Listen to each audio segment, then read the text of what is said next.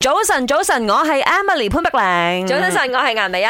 早晨，早晨，我係林德榮。嗱，唔係搞笑啊！嚟到今日咁嘅情況啦，你身邊總有一兩個確診者，算少嘅啦，一兩個。嗯即係我有個 friend 咧同我講，哇，潘碧玲，你知唔知啊？我啊自過年啊喺檳城翻嚟之後啊，我日日都係 close contact 啊，即係我咧係未出過家門啊。我點解啊？因為我次次要踏出家門嗰一日咧，又有人話我知話我係 close contact 喎咁樣，哦嗯，嚇所以咁真係冇計咯 喎，真係冇計喎。嗱，我哋而家點樣去為之話？誒，我身邊有幾多人中咧？你不如諗下，你一日裏邊啊啦，你收到幾多通電話或者 message 同你講有幾多人中咗啦？嗯我一日裏邊試過最多係四個。哦，當然啦，四個講嘅係可能嗰個一家之主。係唔同因 group 為嘅四個係啦，嗯因為有時候可能係直頭成家人中晒，嗯，即係好似吳家人咁樣咧， OK 即係成家人中晒，咁就唔止四個噶係啦啊，。我收到係係係嘅通常都係講邊間公司邊間公司中，我都係咁嘅情啊係況，係係，邊間公司哦嗰度中晒咯，嚇啊哦嗰嗰度又中晒咁啊，邊間公司淪陷咗咁樣，即係通常咧都係嚟緊你要見嘅朋友啦，嗯哼然之後忽然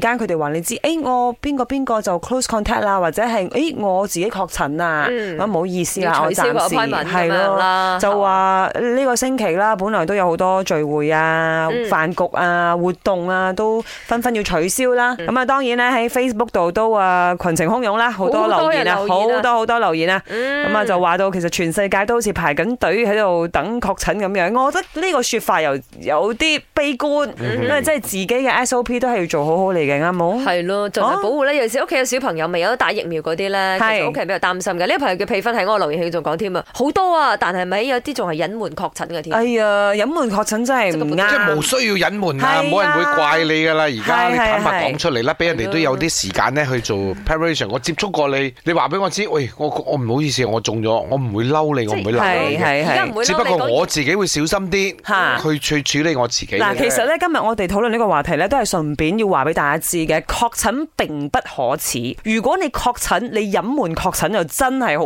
可恥啦嚇係啊。唔係，我要講嘢。誒、我收過最多嘅呢個 notification，一日入邊啊，知道有確診嘅人大概係六個 group 左右，我覺得確診人數大概係應該三十五人左右，所以有隔離鄰舍啦、舊公司嘅同事啦、誒、跟住親朋戚友啦、成家人中啦。我想講嘅係，如果係一年前，好似嗰陣時我哋舊年中嗰陣時咧，嗰啲人嘅反應就係、對對呢個確診有啲嘅反應就係、吓你中咗啊！我哋嗰陣時仲係好早期，嗰啲人好恐慌，唔知點樣做，唔知 SOP 點樣嘅樣。但係如果今時今日二零二二年，嗰啲人對 COVID-19 嘅反應就係、吓你仲未中啊！呢、個你會見到一個好明顯嘅嘢就係、而家唔中，好似你跟唔上潮流咁樣啦。